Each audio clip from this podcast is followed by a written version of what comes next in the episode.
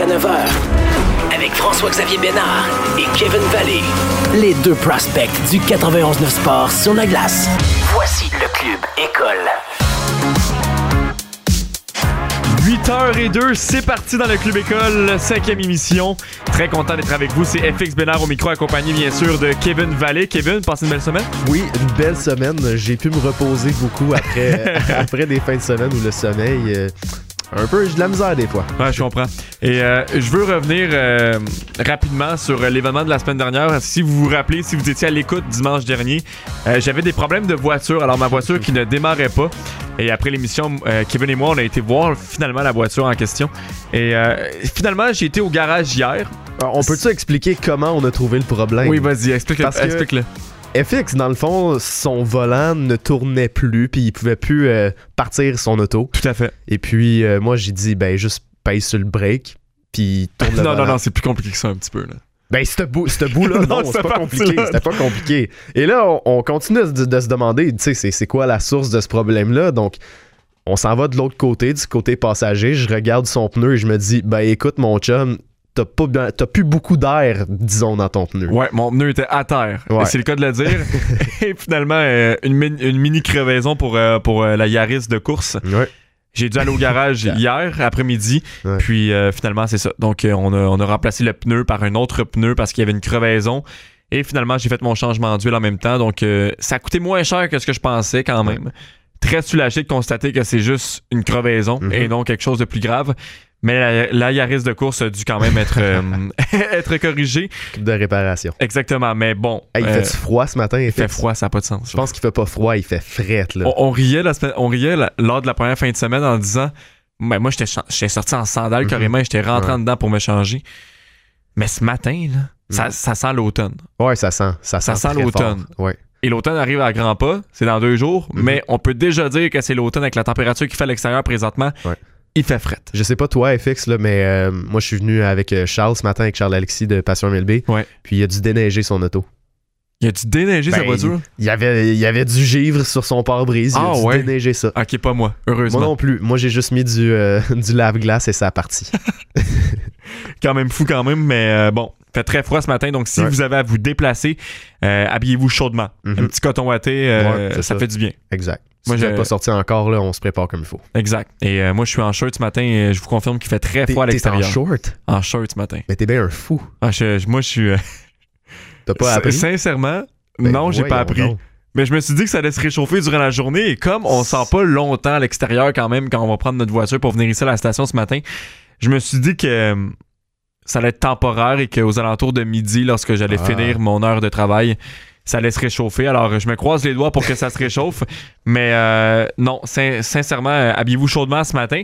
Euh, on vous a préparé toute une émission. Encore une fois, on va revenir euh, premier bloc actualité dans quelques instants. Par la suite, lors du deuxième bloc, euh, les espoirs maintenant 11 à 15 en vue du repêchage. Et euh, Kevin et moi, on voulait pas revenir euh, tout de suite sur le choix du Canadien qui est 16e. On, On, va revenir ça pour une autre émission. la semaine prochaine, samedi prochain. Ouais. On va commencer avec le choix du Canadien, selon nous, 16e au total. Mhm. Mais pour euh, ce matin, on va revenir sur les choix 11 à 15. Et je sens qu'il va y avoir des, des différences. parce que là, on arrive dans les choix qui sont, Ça devient difficile. qui sont plus difficiles à déterminer. Alors, je m'attends à, à des différences dans les choix 11 à 15.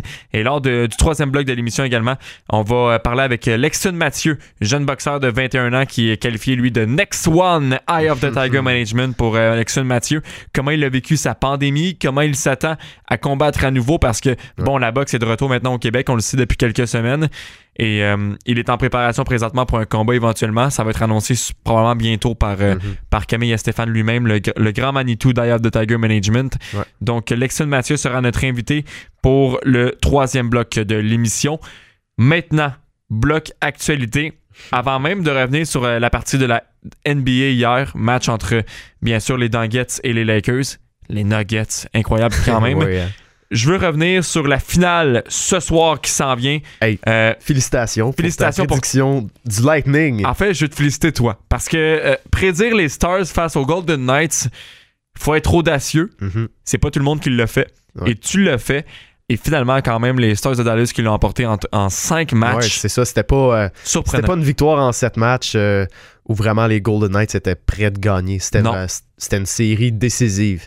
Puis même si Vegas a quand même dominé certains matchs, je pense, au- surtout au niveau des tirs puis au niveau des, des tentatives de lancer, euh, Anton Udobin, encore une fois, Incroyable. étincelant.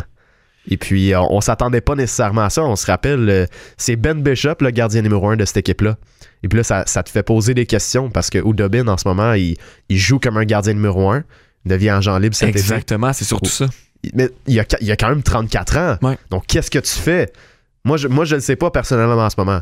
Mais c'est sûr que dans la tête du directeur général des Stars, ça roule. Et tu vois, les Stars sont prétendants cette année à la Coupe Stanley. Ça va en finale contre le Lightning de Tampa Bay. Mhm. Et si je suis le directeur général des Stars de Dallas, pas le choix de signer Anton Kulubin Oui. parce que dans, d'y aller back dans la back. prochaine année, exact. Puis dans la prochaine année, tu vas avoir encore une chance de gagner également. Mhm. Alors, t'es menotté, t'as pas le choix parce que Ben Bishop a pas fait le travail durant les séries éliminatoires, alors que Kudobin, oui. Et il est devenu, pour moi, chez les Stars de Dallas, mon candidat favorable pour remporter le trophée Ah Conn ouais. Smythe. Dans le- Ah dans l'optique que les Stars l'emportent en finale de la Coupe Stanley, je vois Kudobin remporter le trophée avant Miro Escanen. Oh. Ouais, mais c'est serré. Je, je te dis pas, Parce que pas le Miro pour un défenseur aussi jeune, il y a des séries Vraiment. absolument incroyables. Vraiment. Il joue à un point par match. Il, il mène autant offensivement que défensivement.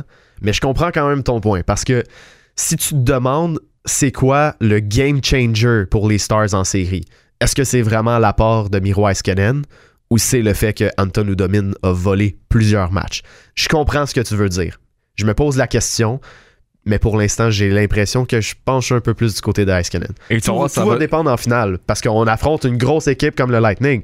Si on réussit à battre le Lightning puis à arrêter les, les gros canons comme Braden Point, Steven Stamkos, s'il revient, un gars comme Nikita Kucherov, là c'est certain que t'as pas vraiment le choix de le donner à Udobin. Puis est-ce que tu veux vraiment laisser partir un, un gagnant du trophée Conn Smythe en- au marché des agents libres? Ouf, je pense pas. Et ça, c'est un autre débat également. Tu parles de Steven Stamkos. Le Lightning s'est rendu en finale Mhm. sans Steven Stamkos. Ouais. Puis Raphaël Doucet, il a, il a tweeté à ce propos-là cette semaine. J'ai trouvé ça tellement intéressant. Il disait, euh, tu sais, on pourrait l'échanger, Steven Et je pense que ça va arriver. Tu penses? Je pense que ça peut arriver parce que le Lightning a prouvé qu'avec sa profondeur, c'est une équipe qui est capable de se rendre loin en séries éliminatoires. Et je pense qu'on va vouloir. Ça reste Steven Stamkos. Je sais, je suis conscient de ça, mais. Steven Stamkos prend de l'âge. C'est une question de masse salariale également. Et je pense que le Lightning peut éventuellement transiger Steven Stamkos à une autre formation Parce parce, que- que. Ils ont Ouais. également beaucoup de profondeur dans cette formation-là. Ils ont été chercher des éléments importants comme Coleman lors des séries éliminatoires. Hmm. Euh, Barclay Codro également qui connaît de, de- de très bonnes séries Ouais. jusqu'ici. On va peut-être arriver à cette optique-là éventuellement si on n'a pas de place. C'est surtout que Anthony Cirelli et Mikhail Sergachev deviennent agents libres cet été. Il y en a trois autres aussi, des, des joueurs importants, notamment, euh, notamment Kevin Shattenkirk, qui a été quand même très important justement dans cette, euh, dans cette euh, conquête-là des- du Lightning, du titre dans l'Est. Mais euh, non, c'est vrai.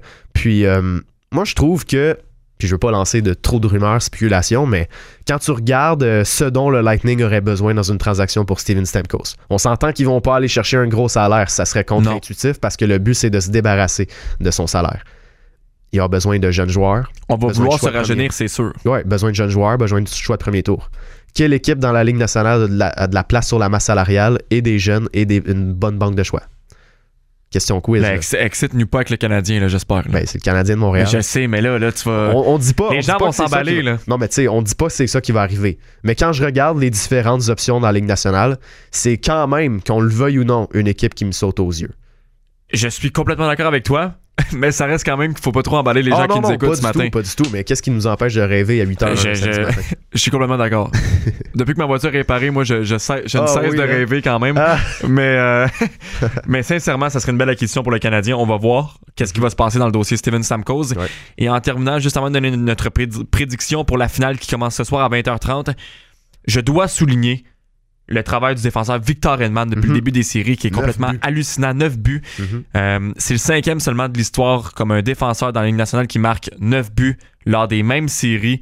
Mhm. Euh, il se rapproche du, du, euh, record de Paul Coffey pour le plus de buts en séries éliminatoires qui était de 12 buts Ouais. si je ne me trompe pas. pourrait très bien l'atteindre. Pourrait Ça très bien l'atteindre. Exactement. Et on- on l'a vu, euh, le Lightning ne gagne pas lorsque Braden Point n'est pas en uniforme. Il s'est blessé lors de la, Exact. de la finale d'association face aux Mhm. Islanders. Ils n'ont pas gagné lors des deux rencontres où Braden Point n'était pas Ouais. en uniforme.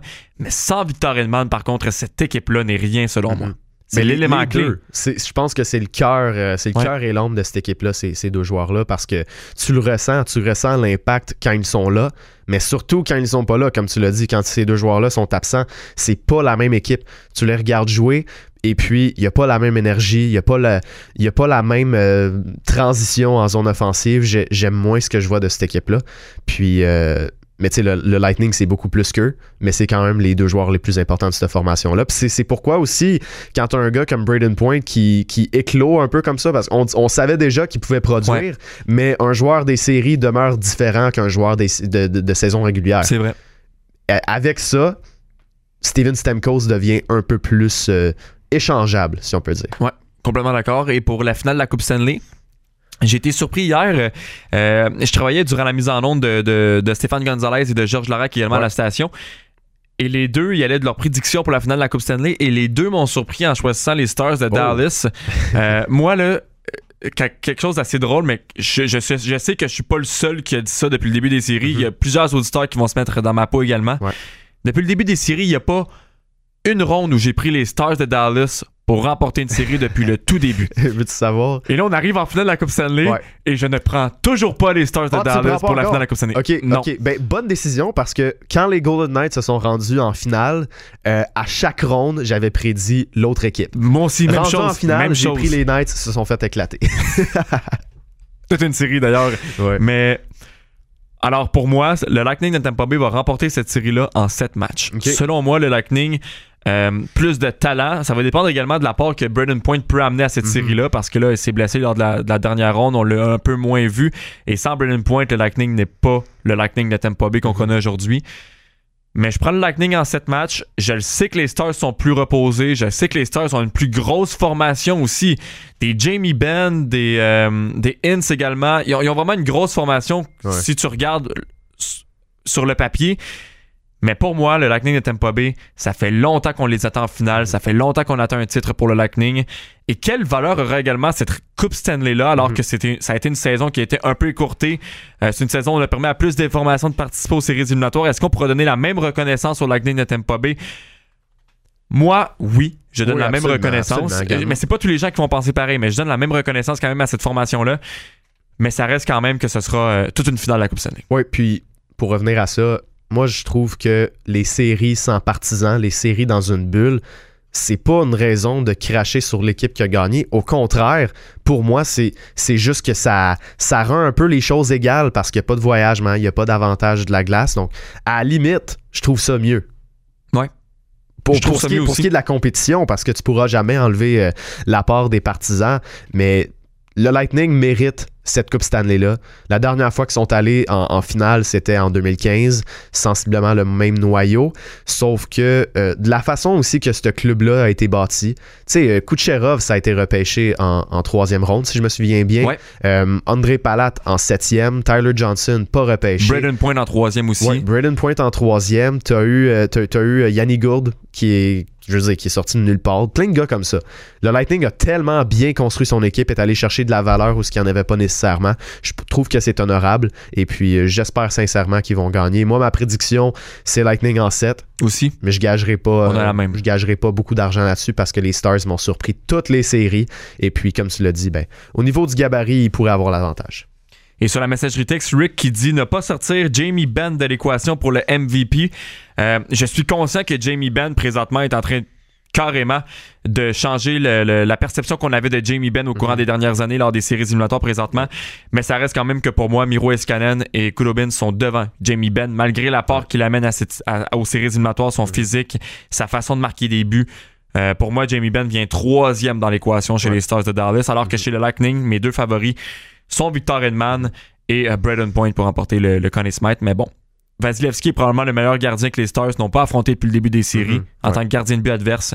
Ouais. Euh, ça commence ce soir, 20h30, et euh, ça va être toute une série pour euh, le Lightning. On va en revenir demain sur le match numéro 1. Hey, on, on passe-tu au baseball? Parce que je sais que Charles Alexis Oui. est en studio avec nous puis qu'il doit aller enregistrer son, son émission. Donc Et, je tiens à dire euh, une chose, là. Ouais. Charles-Alexis qui est avec nous. Charles-Alexis, bon matin. Bon, matin, les gars, ça va bien? Est-ce que tu es Ça en short, bien. toi, ce matin? Non, j'ai fait Ah. l'erreur une fois. Moi, j'ai Ok, pas fait comme ben, FX. moi, moi, ce ça matin, fait deux, trois fois que je fais l'erreur. Mais je suis d'accord avec toi du fait que de notre auto jusqu'à la station, ça prend pas vraiment Non, longtemps. c'est pas long. pas une grande marche. Donc, je comprends ton raisonnement. Puis, je suis un fan de short le plus longtemps possible. Ah, moi, mais ce matin, il faisait froid.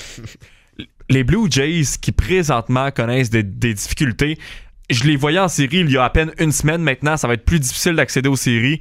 On perdu contre les Yankees hier, en fait avant-hier, et hier, ça a été deux défaites face aux Phillies de Philadelphie. La première, 7 à 0, et la deuxième, 8 à 7. Les Blue Jays ont même pris une avance de 5 à 2 lors du deuxième match. Euh, c'est quoi tes réactions face à ces deux défaites-là euh, d'hier soir pour les Blue Jays? Je trouve ça difficile pour euh, la, la troupe de Charlie Montoyo parce qu'on le sait, c'est une jeune équipe, Ouais. une équipe qui est, qui est en apprentissage et on dirait que le, le poids des défaites commence à peser vraiment lourd parce qu'il n'y a pas beaucoup de vétérans pour dire Hey, regarde, j'ai déjà vécu une, sé- une séquence de défaites similaires, on va s'en sortir. Là, on dirait vraiment que dès qu'il y a quelques points qui sont accordés, c'est difficile. Les avances sont fragiles, t'en as parlé. Là, une, une quatrième manche de 5 points quand même, ça a été bon. Les Jays pouvaient construire là-dessus, mais ils n'ont pas réussi à capitaliser. Euh, c'est c'est vraiment difficile présentement à Toronto et j'ai l'impression que euh, la relève est vraiment surchargée parce que les partants n'arrivent pas à lancer long dans le compte, n'arrivent pas à aller loin dans les matchs et là, ça met beaucoup trop de, de poids sur cette relève-là. Euh, tout ça fait en sorte que bon, les, les Jays ont de la difficulté. Malgré tout, je crois que les Jays vont être en série parce que bon, il reste juste 9 matchs Ouais. à la saison et ont 4 matchs d'avance sur Seattle. Donc, à moins que euh, la série de défaites se continue, ce qui est pas impossible parce que il y a les Phillies qui sont euh, au menu en fin de Et semaine les Yankees par la suite également et encore. quatre matchs contre les Yankees. Donc, c'est pas impossible que les Blue Jays continuent de perdre, mais je vois pas Seattle gagner presque tous ses matchs pour se faufiler. Ouais. Donc, je vois les Jays faire les séries en tant que huitième équipe. Mais Ceci étant dit, en série, tu peux pas rentrer en série avec, Avec une série de défaites, comme mais ça, puis aucun momentum. Ben non, c'est ça. Puis regarde, si tu, si tu termines au huitième rang, tu vas affronter un 2 de 3. Euh, L'équipe qui va gagner l'américaine risque d'être soit les White Sox de Chicago ou les Rays de Tampa Bay. Et là, tu vas affronter des, des Hey, gros contre les lanceurs. Rays, ça se termine-tu en- ça se termine-tu rapidement, cette série-là? Mais c'est parce que c'est ça le problème, c'est que si, bon, t'as un Injun Rio qui peut faire le travail, qui lance le match numéro 2 pour les Jays, je sais pas encore. Et puis du côté des Rays, ben, il y a plusieurs bons lanceurs. Si un Charlie Morton est en forme, euh, ça peut vraiment être un, un défi compliqué. Puis la même chose du côté de Chicago, un Lucas Giolito qui connaît une très belle saison. Il y a d'excellents lanceurs du côté de Chicago. Ouais. Donc moi, ce qui me fait peur, c'est pas de faire les séries, mais la manière dont on va rentrer en série. Et également, lors, lors- lors du dernier match jeudi face aux Yankees, le dernier match face aux Yankees avant de les réaffronter lundi, c'était 2 à 2 à un certain moment et les Yankees ont complètement explosé. C'est une des meilleures formations quand même dans le baseball majeur, les Yankees. C'était pas nécessairement une saison qui était au-delà des attentes, par contre, mais présentement, les Yankees sont dans une, dans une bulle. Je sais pas qu'est-ce qui se passe, mais connaissent énormément de succès et les Blue Jays, c'est contrairement à l'inverse. Les Yankees ont toujours été, euh, depuis quelques années, une, une formation qui est vraiment euh, blessée très, très, Ouais. très souvent. L'an- L'année dernière, 31 joueurs différents vrai. qui étaient allés sur la liste des blessés, ça n'a aucun sens. Et cette saison, il manquait des gros éléments. Et dans les derniers jours, bon, t'as un gars comme Giancarlo Stanton, comme Aaron Judge, comme Gio Urshela, qui est quand même un, un bon joueur de profondeur au troisième but, qui sont tous revenus dans la formation de New York. Ça a fait la différence. Et puis aussi, évidemment, euh, Garrett Cole qui s'est remis à lancer un petit peu mieux qu'avant. Donc, je pense que c'est ce qui fait présentement le succès des Yankees. La longue série de, de 15 défaites en 20 matchs est derrière eux. Et là, regarde, surf sur une euh, séquence de 9 victoires consécutives. C'est c'est bien là, du côté des Yankees. La, la machine est repartie. Et en terminant, prédiction pour euh, la rencontre d'aujourd'hui et de demain pour les Blue Jays, à quel point ces deux matchs-là sont très importants en vue de la course aux séries? Ben là, quand même quatre matchs d'avance. Est-ce que tu vois les Blue Jays rebondir aujourd'hui et demain? Je pense que oui, puis je vais t'expliquer. Injun Ryu va lancer ce soir. Euh, ça fait longtemps qu'il n'a pas lancé Ouais. quand même, donc j'ai l'impression que Ryu va faire la différence. C'est un lanceur qui est vraiment capable d'aller euh, d'aller chercher quelques de, de nombreuses manches en fait sur le monticule. J'ai l'impression que ça peut faire la différence pour les Blue Jays et évidemment là, dans une séquence comme ça, Charlie Montoyo aujourd'hui, je m'attends à ce qu'il sorte son alignement le plus optimal possible, euh, que les gars soient à la bonne position, peut-être de voir un Vladimir Guerrero comme frappeur de choix parce que comme joueur de premier but cette année c'est difficile. Donc je m'attends, je je vais, j'ose prédire une victoire, mais écoute, blâmez-moi pas si c'est une défaite. Charles-Alexis Brisebois, animateur de l'émission Passion MLB en ondes à 15h cet après-midi et demain, et aussi propriétaire du site passionmlb.com, la référence baseball au Québec. Merci beaucoup, puis je te laisse aller vaquer à tes occupations. C'est Merci vrai. les gars. Et tantôt, tu seras là également avec Anthony Marcotte Oui. à 9h45. Important de le mentionner aussi pour une chronique baseball. Alors, euh, Anthony qui aura la chance de parler avec euh, Charles-Alexis Brisebois. Et nous, euh, je veux transférer maintenant au basket avant d'aller en pause. Euh, les Lakers contre les Nuggets, les croquettes de Denver, Ah, incroyable. Les pépettes d'or. Les pépettes d'or. Premier match euh, à saveur Anthony Davis hier. Ouais. Mais les Nuggets sont quand même menés Ben après oui. le premier quart. C'était euh, 38-36 si je ne me trompe Mhm. pas. Euh, match de 37 points pour Anthony Davis quand même pour les Lakers. C'est vraiment le premier match où je vois Davis euh, aller chercher un match à lui seul Mhm. pour Puis- les Lakers. ce qui, ce qui doit être considéré, c'est que Nikola Jokic Ouais. est excellent offensivement, mais défensivement. Ouf, ça a été difficile hier. Ouais. Puis c'est ça qui arrive. C'est pourquoi je, je- je n'ai pas prédit un- une, victoire, euh, une victoire des Nuggets dans cette série-là, parce que Jokic a dû, euh, a dû aller jouer contre Rudy Gobert en première ronde, qui est pas un centre offensif qui va, qui va te faire payer. Puis en deuxième ronde, Montrezl Harrell, qui est quand même euh, relativement euh, plus petit que lui. Oui, il est énergétique, mais c'est pas non plus une superstar. Donc, dans cette série-là, les Lakers vont vraiment euh, miser sur Anthony Davis près de l'anneau pour euh, un peu dominer Nikola Jokic. Mais dans ce match-là, par exemple, on doit dire qu'il y a eu beaucoup de jumpers de la part de, de Davis. C'était pas juste des dunks. C'était vraiment. euh, il y a eu une coupe de tir de deux points, si je me souviens bien. Mais 37 points, au final, c'est certain qu'il y a, Ouais, il y a exact, des tirs de- exact. Puis, de, tout ouais, part sur le exact, terrain. exact. Mais c'était c'était pour dire que ça, ça s'est pas nécessairement seulement joué. Là. Ouais. Euh, gros match pour les Lakers. Un autre où vraiment tout fonctionne. Puis Rajon Rondo, là, un joueur des séries éliminatoires, s'est rendu un vétéran. Et puis encore une fois, hier, gros impact de ce gars-là qui est pas qui pas vraiment euh, l'un des gars les plus importants de cette Mais c'est une formation-là. carte cachée actuellement Ben chez oui, les c'est une Lakers. carte cachée. Puis du moment qu'il est revenu, je me suis dit, bon, ben c'est terminé. Les Lakers y vont. Puis là, on a une fiche de 9-1 en série. Ça va un petit peu bien. ça va un petit peu mieux certain. 21 points pour Jokic et euh, le Canadien Jamal Murray également Ouais. dans la défaite, Puis eux, bien ils ont eu des problèmes avec les fautes Ouais. personnelles pendant ce match-là. Ils ont, ils ont dû faire attention avec ça. Donc, ils ont été un peu limités dans, euh, dans cette facette-là du jeu. Mais tu vois, euh, c'était quoi ta prédiction pour euh, cette série-là? Cette série-là, ben, on n'a pas eu la chance de, la Non, non. dire en ondes, mais j'ai prédit Lakers en 6. Ok, moi aussi. Moi, moi aussi, c'était Lakers en 6. Et je vois mal les Nuggets vraiment Euh, revenir d'un déficit encore une fois de 3-1 pour remporter la série. deux Mais fois. imagine- Première équipe de l'histoire. 2-1. le sais. euh, pas 2-1, excuse. 3-1. Imagine le scénario. séries consécutives. Imagine le scénario, là. Ta. Ça serait hallucinant, surtout après avoir sorti les Clippers. Mhm. Et euh, je sais pas si tu as eu la chance d'é- d'écouter ça, là. euh, un des, des, des, des principaux euh, chez TSN qui s'occupe du basketball Mhm. euh, a complètement blasté euh, la performance de Kawhi dans le Ben match oui, numéro ben oui. 7. Puis Kawhi, qui, on- ça a sorti aussi après cette défaite-là, qui l'été passé avait dit aux Raptors Vous n'êtes pas assez bon pour répéter. Et c'est dommage. Et je veux terminer là-dessus côté basket parce que je, je sais que tu connais énormément ça. Imagines-tu le scénario où Kawhi reste avec Toronto? Sincèrement, les Raptors Ah, ils sont en passent finale. les Celtics Ah, de oui, oui, ils Boston et s'en vont en finale. Ben oui. Et c'est ce qui est le plus dommage là-dedans, c'est que tu, tu gardes Kawhi à Toronto et cette formation-là, encore une fois, est assez bonne pour se rendre jusqu'en finale. Tu sais, habituellement, tu gagnes un championnat, puis même si c'est pas ton plan à long terme de rester là, tu vas au moins essayer de le défendre une année. Ouais. C'est ça que je trouve dommage. Parce que les Raptors avaient, avaient l'équipe pour le faire. Tu sais, on, on lui donne du crédit à Kawhi. Là. Il y a deux Finals MVP. C'est un- un Defensive Player of the Year. Mais avec les Spurs, il, il était plus capable de performer. Là. Il était plus capable de transporter son équipe euh, loin en série. Donc, il y a- ça y prend un type d'équipe particulier pour gagner euh, en séries éliminatoires.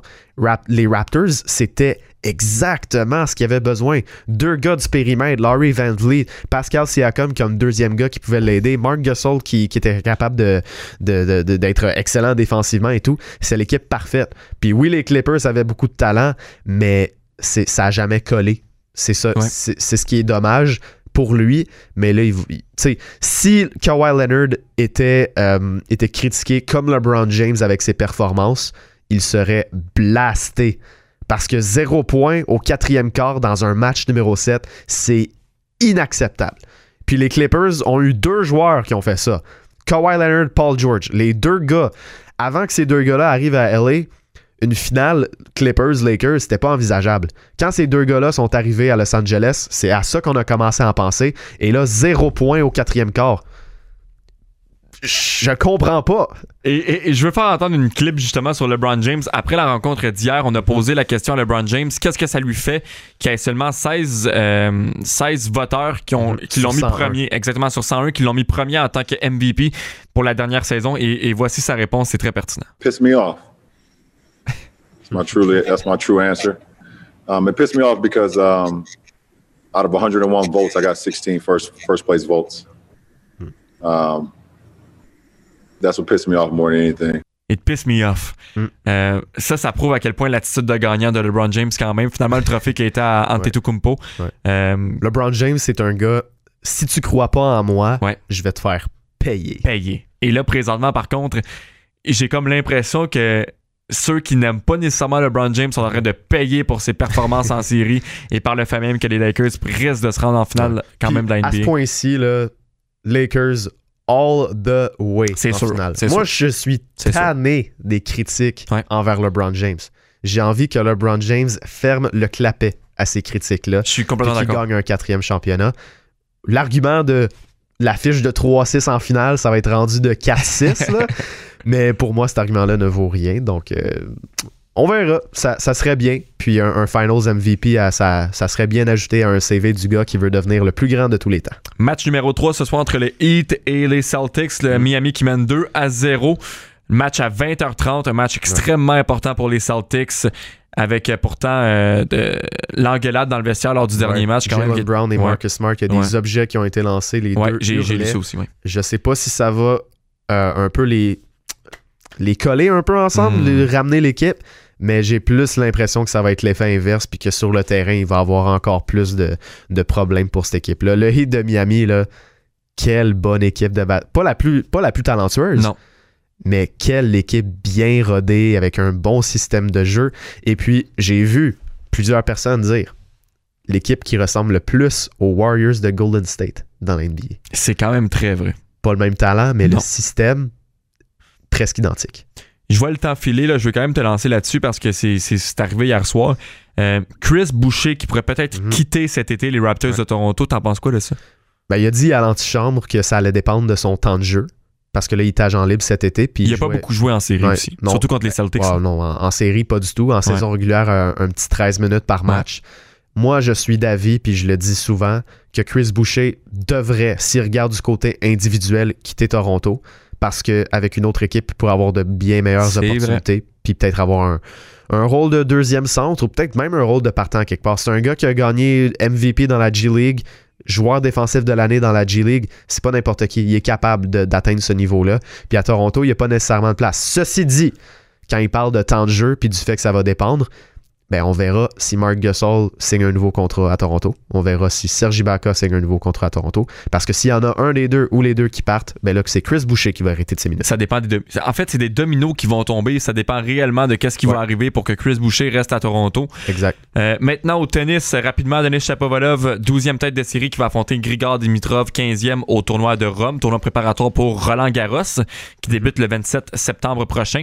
Et avec les nombreux cas de COVID-19 présentement à Rome, euh, pas à Rome, mais je veux dire à Roland Garros, à Paris, ça se pourrait que le, le nombre de spectateurs qui étaient déjà alloués au tournoi, parce qu'on avait permis à des spectateurs de pouvoir assister au tournoi le 27 septembre prochain, soit réduit Ouais. avec les nombreux cas présentement euh, à Paris. Et s'il gagne, Chapovalov risque d'affronter Raphaël Nadal en demi-finale. Premier tournoi de Raphaël Nadal qui n'avait pas participé au US Open. Alors Raphaël Nadal qui risque de l'attendre en demi-finale. Pour euh, Chapovalov, je lui souhaite d'affronter Nadal en demi-finale. Ça va être tout un match à surveiller. Pour Chapeau, c'est à midi aujourd'hui. Et en terminant au golf, Patrick Reed qui a été en mesure de tenir le fort euh, et de prendre les devants euh, au tournoi du US Open qui, est- qui est disputé cette année dans- sur un, un verre extrêmement difficile, mène à moins 4 présentement. Justin Thomas a été plus difficile hier, est maintenant descendu à moins 2. Et c'est euh, euh, Bryson DeChambeau qui est présentement deuxième à moins 3. Alors, euh, Fameux Bryson. Ouais, fameux Bryson qui, euh, qui est probablement le golfeur avec le plus de force présentement Et tout un euh, sur le personnage. circuit. Tout un personnage aussi également. Bryson DeChambeau, faut le mentionner. Alors, présentement, premier rang Patrick Reed et par la suite Bryson DeChambeau, deuxième à moins 3. On va se diriger vers la pause et au retour, on aura bien sûr nos choix 11 à 15 en Mhm. vue du prochain repêchage qui a lieu, lui, les 6 et 7 octobre prochains virtuellement. Et j'ai bien hâte d'entendre les choix de Kevin. Moi aussi, j'ai hâte d'entendre les tiens. Euh, Et euh, je pense qu'on va avoir des différences encore une fois euh, ce matin. ouais, je pense aussi. Et ça va être euh, très intéressant à suivre. Alors, on revient dans quelques instants.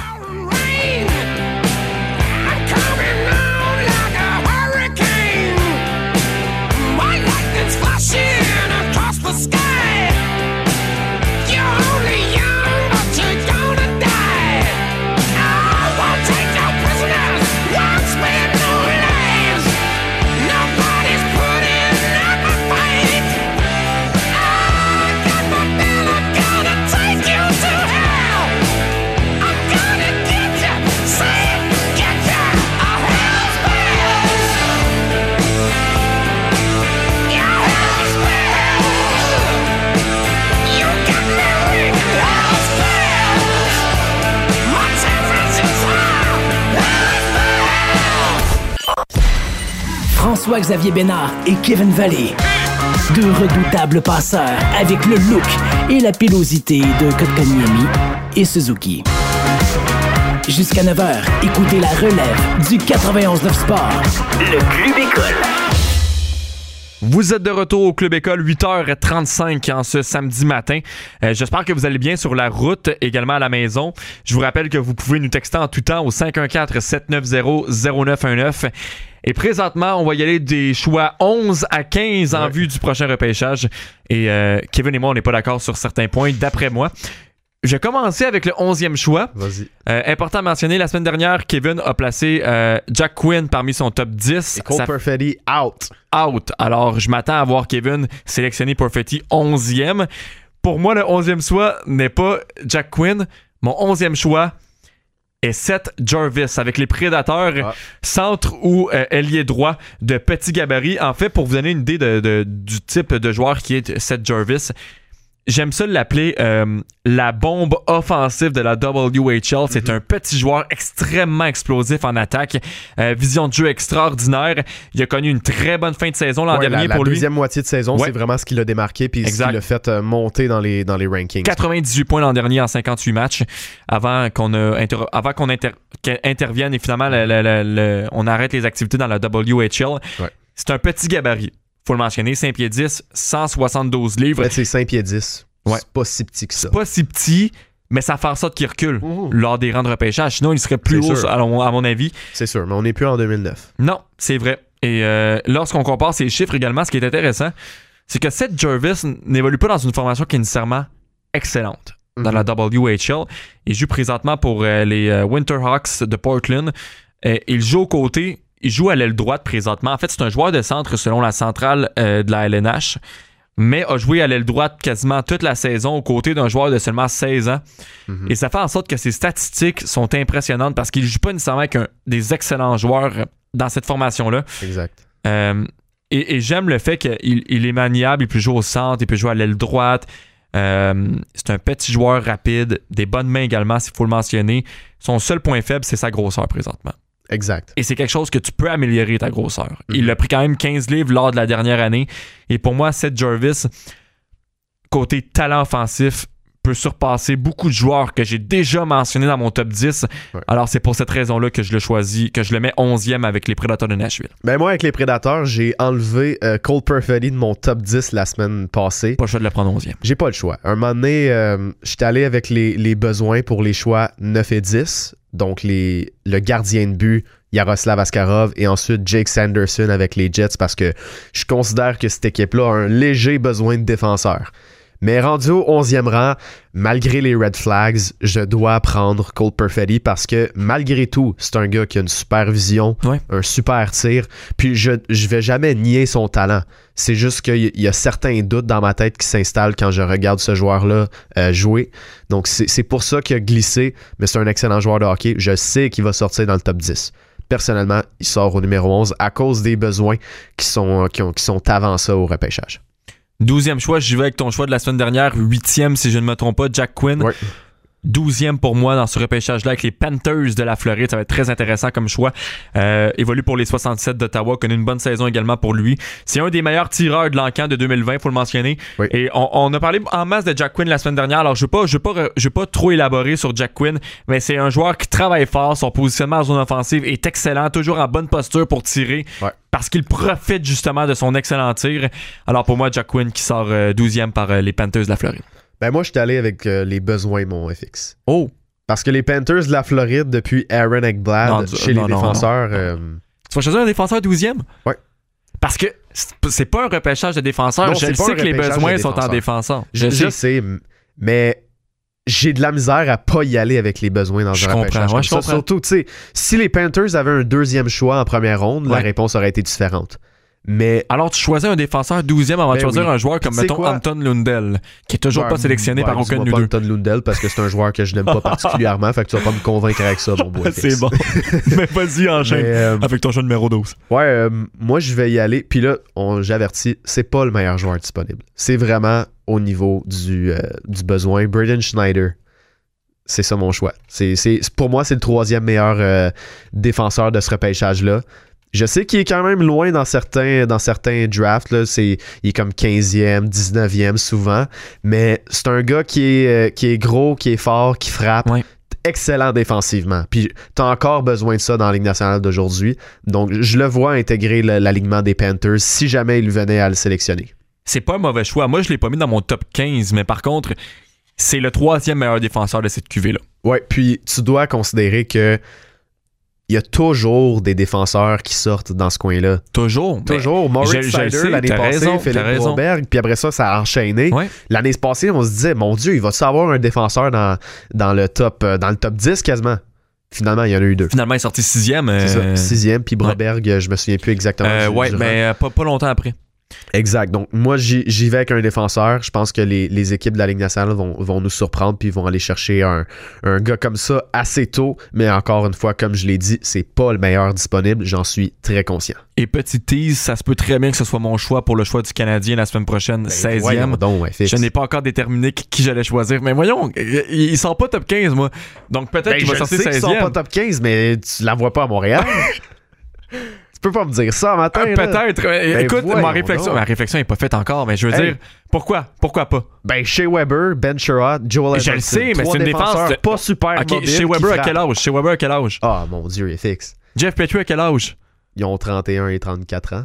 C'est pas des joueurs qui vont se rendre longtemps dans la Ligue nationale éventuellement. Chez Weber va retraiter. Je je suis désolé, mais chez Weber va pas retraiter si vieux que ça. Il commence déjà à être lent. FX. Bon, on, on aura la chance d'en reparler la semaine prochaine, on mais, va se pogner la semaine prochaine. mais ça va être non, mais je, je te dis pas que ça va être mon choix. Mais je te dis qu'il fait partie des candidats. En tout Il cas, faut si, tu regarder. pognes- si tu mets ça comme choix, on va se pogner. tu veux. J'ai j'ai quand même hâte de voir par la suite. Ceci dit, hey, Oui. chez Weber, il est vieux. Il y a encore plusieurs années devant lui. Même chose avec Jeff Petrie. Non, mais Quel là. Fleury. Ah, non, Fleury non, droite. non, C'est non, un non, gros non. gars qui frappe. J'aime pas ça. J'aime pas ça.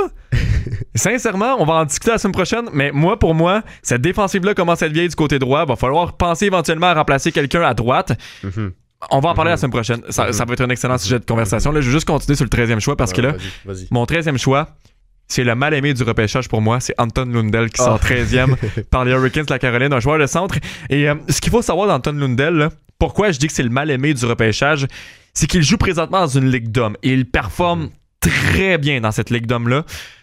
Mais Anton Lundell a pas un plafond offensif Exact. excellent. Regarde là, regarde sa maturité là. Exact. Ça en va fait, pas devenir si mieux que ça. non, vraiment il, il pas. est rendu très Vraiment mature pas. dans son jeu, puis Ça, ça va être un fi- Pour moi, là, Anton Lundell, c'est un deuxième centre, troisième centre d'une formation. puis excellent. fait très bon défensivement. C'est un Philippe être. Dano. En tant que tel, c'est comme Mhm. un Philippe Dano qui va. Ouais, mais ouais, mais pas tant que ça. Non, non. mais je, je veux dire, ce que, ce que je veux dire, c'est que même si Philippe Dano Ah, aime, le aime rôle offensif dans une formation, Ben oui, il l'a ben dit. oui, c'est le style. C'est le style défensif qui va jouer sur le désavantage très bon tir. Aussi, c'est très vrai.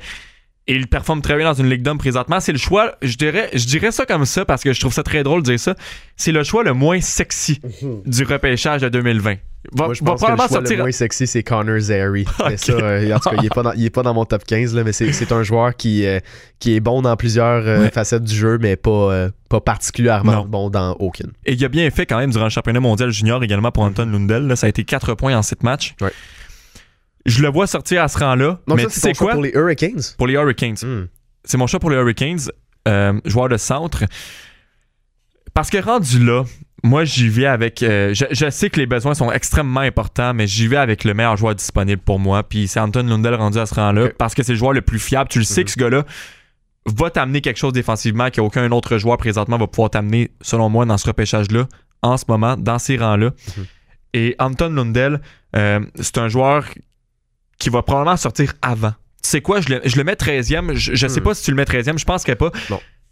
Mais il va sortir. J'ai quasiment l'impression qu'il va sortir top 10, alors que pour moi, c'est insensé que ce joueur-là sorte top 10 aussi. pour le talent offensif qu'il amener à une formation. Mais il va probablement sortir top 10. Moi, je le place 13e avec les Hurricanes. Ben moi, au 13e rang, c'est pas Anton Lundell, le meilleur joueur disponible, parce que j'ai pas encore nommé Seth Jarvis. Donc Seth Jarvis, pour moi, sort au, au sort au 13e rang. Évidemment. Il n'y a pas de question dans ce dans dossier-là. Les, Hurricanes n'ont pas un besoin particulier qui me font euh, qui me font dévier du meilleur joueur disponible. Puis ça, c'est Seth Jarvis à ce rang-là. Il n'y a pas vraiment de question. Sa deuxième moitié de saison euh, la semaine passée, euh, pas la semaine passée, mon Dieu, l'année passée, ça a été toute une performance. Ouais. Puis tu regardes là, sa, sa courbe de progression, puis mettons que tu compares un match du début de l'année à la fin de l'année, c'est deux joueurs différents. Et si tu projettes cette courbe de progression-là encore plus loin, donc l'année prochaine, puis éventuellement dans la Ligue nationale, je suis très curieux de voir qu'est-ce qui peut arriver avec lui. Très curieux aussi. Et rapidement, je vais y aller pour les choix 14 et 15 Ouais. parce que le temps file. Je te laisse y aller pour le choix numéro 14.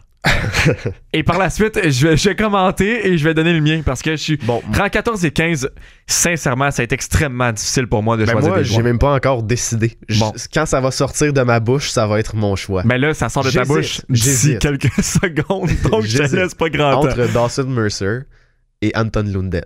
Oh! Parce que ce que je me dis, c'est que les Oh. Oilers ont assez de star power Ouais. pour se permettre un gars comme Anton Lundell, qui peut être un peu un, un equalizer, un gars qui va, qui va jouer bien défensivement puis qui va un peu coller les pièces. Et Moi, tu vois, pour les Oilers d'Edmonton, je crois que je sélectionne Lundell, ah oui, hein? 14e. ok. Parce que les t'as d'Edmonton. déjà sélectionné Lundell. là, avec Non, non, je sais, mais je parle pour toi. là. Ok, ok, ok. Moi, à ta place, je prends Lundell 14e et je Ouais. laisse Mercer 15e. Ça fait en sorte que les deux, on a Mercer 15e aussi. qui qui dit que j'ai Mercer 15e On va Je prendre suis sans Lundell mots. avec les Oilers sans mots. pour le fit. Pour le fit. Et au 15e rang, euh, Tu ça, prends pas Dawson Mercer avec les Maple Leafs?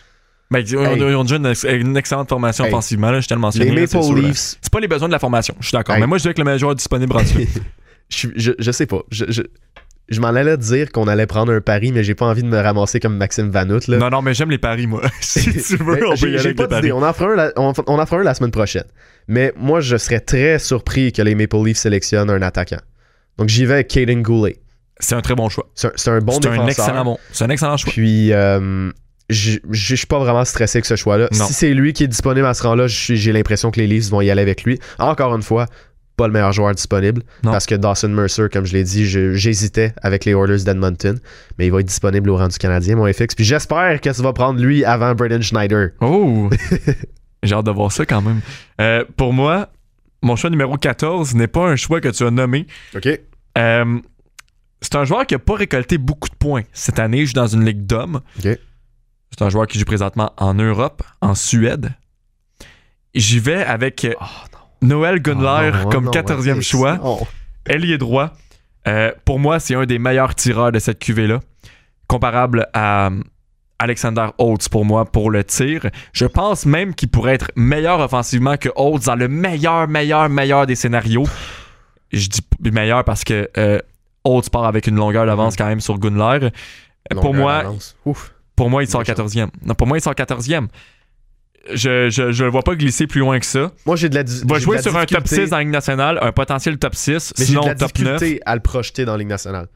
J'ai de la difficulté à voir ça va être quoi son rôle, puis comment il va s'adapter à la glace en Amérique du Nord et tout. Je comprends. Et il y a un manque de constance également chez Noël Gunler à mentionner. C'est un joueur qui a, qui a- qui a beaucoup de difficultés avec sa constance, mais c'est un joueur qui, s'il réussit à se développer, Uh-huh. va être très excellent dans la Ligue nationale, assurément sur un top 6. Pour moi, Gunler, je le sélectionne 14e et 15e. euh, j'ai Dawson Mercer avec les Maple Leafs de Toronto. Parce que j'y vais avec euh, Légitime, le meilleur joueur disponible pour moi. Ça n'arrivera probablement pas, mais moi je vais avec le meilleur joueur disponible pour les Maple Leafs de Toronto. Au pire, allez, t'échanges ce joueur-là par la suite. Tu, tu fais, tu fais quelque chose pour, pour changer ta formation. Il y a quand même des joueurs qui vont partir là, chez les Leafs là, Mhm. parce que la masse salariale va finir par augmenter. Puis, Mhm. ben, en fait, la masse salariale commence déjà à être serrée chez, à Toronto. Il va y avoir des éléments qui vont partir, entre autres William Nylander qui va finir Mhm. par partir de cette formation-là. Je suis même pas inquiet pour ça. Mais Dawson Mercer sort 15e par les Maple Leafs de Toronto et Noël, Noël Gunler 14e. Donc, euh, ça, ça résume assez bien notre top 15. La semaine prochaine, on aura comme 16e choix le Canadien de Montréal. Et là, je, vois déjà Kevin qui me regarde avec des gros yeux. Ah. Donc, tu vas pas sélectionner ce défenseur-là, 16e Euh, quand même. ben, pas un défenseur en tant que tel. Exact. On aura la chance de s'en reparler la semaine prochaine. Mais le Canadien va y aller pour un défenseur, selon moi. T'es pas sérieux. Va y aller pour un défenseur ou un ailier droit. Tu me fâches, fait que je vais. Ailier droit ou défenseur. ailier droit ou défenseur pour moi, ça fait aucun sens. Ok. Euh, on verra. Ça sera pas un joueur de centre. Hmm, pense pas moi non plus.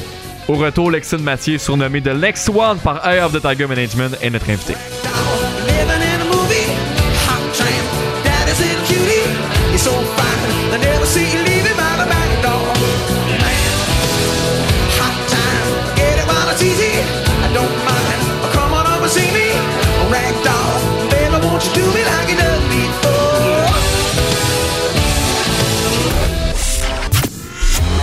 Deux stars du club école du 91.9 Sport. Deux gars destinés à atteindre les ligues majeures. Voici le club école. 91.9 Sport. On a le privilège ce matin de s'entretenir avec un des plus jeunes boxeurs professionnels au Québec qui évolue présentement pour Eye of the Tiger Management, soit Lexun Mathieu. Il est surnommé The Next One. Lexun, comment vas-tu ce matin? Bien, vous? Ça va super bien, Lexun. Bien, merci. Euh, écoute, c'est officiel depuis quelques semaines déjà, les sports de combat sont de retour au Québec. J'ai pas le choix de te poser ça comme première question. Comment t'as-tu comment t'as réagi quand t'as appris euh, la nouvelle pour le retour des, des sports de combat? Euh, en, mode encore plus euh, qu'en entraînement. Ouais. Euh, en mode les combats arrivent, on peut dire la guerre approche. L'intensité a augmenté, puis c'est ça. Vacances Pour terminées. te poser cette question-là, Lexine, euh, ça a été difficile, le, le confinement, la pandémie, tout ça, dans les derniers mois. Évidemment, tu as dû arrêter de te battre à- à- en raison de ça. Comment tu as vécu ce confinement-là? Qu'est-ce que tu faisais pour t'occuper en, même temps de te- de t'entraîner? Ah, beaucoup de choses. Euh, moi, j'ai pas trouvé ça difficile. Pour ça, personne, ça a été difficile. Même si j'ai perdu de comme beaucoup, de- comme beaucoup de business, comme euh, beaucoup d'entrepreneurs, mais j'ai pris ça de bon côté des choses. euh, j'ai gagné beaucoup, beaucoup de temps avec, euh, avec euh, ma famille, euh, avec euh, des gens des gens proches. Fait que ça n'a pas été difficile. J'ai j'ai pu euh, voir plein de gens, j'ai pu faire plein d'activités, euh, faire du bateau, euh, faire plein de choses. Et euh, Est-ce que ça fait longtemps que tu as recommencé à t'entraîner? Est-ce que tu as continué tout le long? Et est-ce que Oui. tu as recommencé plus sérieusement récemment? J'ai toujours, j'ai toujours continué à m'entraîner. Parce que récemment, j'ai, j'ai embarqué dans, euh, dans un vrai camp d'entraînement. J'ai Ouais. recommencé, j'ai recommencé le sparring. Parce que je m'entraînais, mais euh, à cause du confinement, puis euh, surtout que le, sparring était interdit. Maintenant que la boxe est, est, euh, est réadmise, là, on, on recommence le sparring. Écoute, je veux revenir dans le passé un peu, euh, Lexun, si tu me le permets. Tu as quand même représenté le pays sur la scène internationale, entre autres en Tunisie, Russie, Bahamas, à un très jeune âge. tu as également remporté, tu été champion continental junior aussi en 2017 au Costa Rica. Ça fait quoi de voyager à un jeune âge comme, comme ça? Euh, je trouve ça vraiment impressionnant comme CV jusqu'ici. Mais pour vrai, des, des voyages euh, internationaux en compétition, Ouais, c'est pas des c'est pas des vrais voyages. Je comprends. C'est pas je sais pas si j'appellerais ça voyager. Maintenant que maintenant que je suis euh, tu sais, je suis un adulte puis euh, entre les combats je peux voyager moi-même là là, là ça un voyage. Mais sinon c'était c'était très stressant, c'est euh, c'est c'est euh, une autre mentalité. Si tu prends l'avion, tu débarques à l'hôtel, tu fais ton poids, tu restes focus, reste focus, la clé c'est rester focus hein. Ouais. Tu fais ton poids, tu fais t'apaiser, tu te bats, tu gagnes. Le lendemain, tu te bats encore. Le lendemain, tu te bats encore. Tu sais, c'est, euh, c'est, euh, c'est, c'est intense. Euh, Est-ce que tu avais le temps d'aller à l'école avec tout ça? Bah oui, j'ai été à l'école. euh, euh, mais pas, pas quand, euh, Ouais. pas quand un combat s'approchait. Quand une compétition internationale s'approchait, euh, je prenais, je prenais une pause, je m'entraînais deux à trois par jour, là, pas quand à l'école. Mais entre-temps, oui. Lexon, tu es le plus jeune prodige d'Ive de Tiger Management, tu as 21 ans, puis je sais que tu es un gars très confiant, on le voit souvent euh, en entrevue, mais comment c'est d'avoir cette pression-là de performer dès cet âge-là? J'imagine que tu prends le challenge avec plaisir. Oui, j'aime mieux. C'est que je suis jeune, c'est le temps, c'est le temps de mettre la pression sur mes épaules, c'est le temps de performer. Plus tard, je vais avoir la vie plus tranquille. Puis d'ailleurs, ben, tu devais te battre pour la ceinture NABF des super moyens le 14 mars. Donc vraiment, dès que la pandémie euh, s'est mise en branle, ça t'a ça t'a enlevé une grosse opportunité. Je sais que tu voulais devenir euh, champion du monde à ce niveau-là. Comment tu t'es senti sur le coup, l'émotion en apprenant l'annulation de ce combat-là? Ben, en fait, euh, quand j'ai appris ça, je, je croyais même pas. Euh, je continuais à pas manger puis à, à, à, à faire, à perdre mon poids. Même si on me dit, ah, c'est annulé, c'est annulé. Ah, je crois pas qu'on me dit. Je restais dans ma chambre d'hôtel puis je mangeais pas encore puis je me préparais. je croyais juste pas ce qu'on me disait. Ça a pris euh, plusieurs heures. Mon coach dit, non, t'inquiète, euh, en ce moment, euh, c'est, les gars mangent des beignes, là, et les gars, font pas leur poids. J'ai ah ouais, pour de vrai, là. Là, j'ai regardé, sur Internet, puis j'ai commencé à l'accepter doucement. Puis euh, je pensais plus vraiment à la boxe. Je me disais, si c'est rendu à, à ce niveau-là, la pandémie, au début, au début je- c'était comme ça. Je me dis, si la pandémie est rendue à ce niveau-là, que faut tout fermer, ça doit être sérieux. Des- le, le monde sûrement, le monde sont, sont sûrement en danger et tout et tout.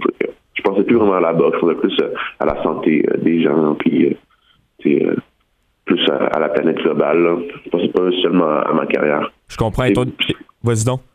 C'est plus euh, c'est plus par la suite que les choses, ils restaient calmes. euh, euh, puis après que tout réouvre, puis que la boxe ne réouvre pas, là, j'ai trouvé ça injuste. Ah, mais c'est ça. Comment tu t'es senti, justement? Tu trouves ça injuste? Comment tu t'es senti sur le fait que tout, tout revient, sauf les sports de combat? Ça a pris vraiment un long moment avant que ce soit de retour? Ouais, c'est c'est l'injustice, puis je me dis, il y a sûrement quelque chose contre... euh, c'est c'est sûr qu'il y a des affaires que, que je sais pas, il y a des affaires qui se passent que je sais pas, puis que je comprenais juste pas, mais à mon œil, c'était c'était de l'injustice.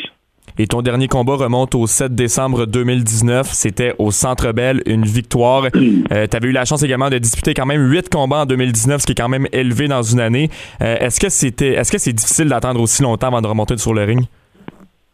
Euh, non, c'est pas, c'est pas difficile d'attendre. C'est, ce qui est difficile, c'est de se remettre en mode, euh, en mode sauvage, on peut dire. Je comprends. Parce que euh, passer autant de temps sans en- monter dans le ring, monter dans le ring, c'est comme se civiliser, puis prendre la vie euh, euh, relax, on peut dire. Tandis que la vie de boxeur est, est très difficile. Il faut pas l'oublier, ça. Et qu'est-ce qui est plus difficile dans, dans la vie de boxeur, par exemple? Euh, le focus, les Ouais. diètes, euh, l'intensité d'entraînement. Tu sais, faut pas que tu sois- faut pas que ça fasse un an que tu sois pas dans le ring, puis quand tu rentres dans le ring, tu es surpris de la difficulté du combat, puis euh, la, la brutalité des combats, là, surtout, puis la vitesse des adversaires, puis leur envie de gagner. Il faut, faut que tu aies encore euh, ça dans, ton cœur, l'envie de, de, de vaincre. là. Puis en vue de ton prochain combat, comment tu vois ça? Euh, Je, je sais que ben, on vient de le dire, ça va faire très longtemps que tu t'es, pas battu. Euh, Mhm. Qu'est-ce que tu penses de ce combat-là? Comment, comment ça va se passer à tes yeux? Euh, j'ai entré dans le ring avec l'envie de, de, d'arra- d'arracher la ceinture. Fait que ça se terminer par knockout. Puis, euh, Mhm. puis c'est ça. Ouais. Et en terminant, quels sont tes euh, objectifs à atteindre là, dans les prochaines années? Je sais que tu es, très jeune, euh, mais tu as énormément, beaucoup d'objectifs, des, des bons objectifs aussi. Euh, c'est quoi les principaux? Mais là, les principaux, c'est de monter dans un ring, premièrement. Ouais. Parce que dans ce temps que je suis pas puis l'annonceur pas annoncé mon nom, puis la, la cloche n'a pas sonné, euh, je, je crois à rien encore là, s'il nous laisse permettre quoi que ce soit. Donc, euh, le premier objectif, c'est de boxer. Une fois qu'on est re- rembarqué dans, dans la compétition, puis dans, dans la course, on peut dire, Ouais. jusqu'au sommet, là, je pouvoir me des nouveaux objectifs. Je comprends. Ben écoute, euh, Lexine Mathieu, merci beaucoup pour ton temps ce matin. Je te souhaite euh, euh, une bonne préparation en vue de ton prochain combat. J'ai très hâte de savoir c'est quand que Eye of the Tiger va pouvoir diffuser son premier gala. On attend ça avec impatience au Québec. Alors merci beaucoup pour ton temps, puis je te souhaite la meilleure des chances pour euh, le futur. Parfait, merci vous aussi. Merci beaucoup, Bonne Lexine. chance, Lexine. Bye. 91.9. Sport. Alors voilà, Lexune Mathieu, surnommé The Next One, était notre invité ce matin. Demain au menu, on aura le mock draft de 2018, celui de Kotkaniemi et de Queen Hughes. Et euh, j'ai hâte de- d'entendre les choix de, de Kevin. Les miens sont pas encore faits. Moi non plus. Très J'ai hésité beaucoup. Le top 3, moi, il m'achale plus que toi, je pense. Ouais, je pense aussi. je pense aussi, mais. Moi, euh, mon les- numéro 1, il est pas encore décidé. Moi non plus. Par contre, mon numéro est pas parfait, décidé. parfait, non, non, parfait. on est, on est sur la même longueur d'onde de, de ce côté-là. Et en terminant l'émission également, on aura Renaud Bourbonnais qui va nous faire un, un compte-rendu des euh, cinq affrontements à ne pas manquer en ce dimanche dans la NFL. Merci beaucoup d'avoir été des nôtres ce matin. Merci beaucoup, Kevin. Ben, merci à toi, FX. Et j'ai très hâte à la semaine prochaine également, samedi prochain, pour qu'on, pour qu'on se pogne sur le choix du Canadien. Je sens qu'on sera pas d'accord. Mais là euh, là. merci beaucoup d'avoir été des nôtres et on se retrouve dès demain, même heure, 8 heures, pour une autre émission du Club École. Et restez là, c'est Anthony Lachance qui s'en vient dans du sport le week-end. Bye!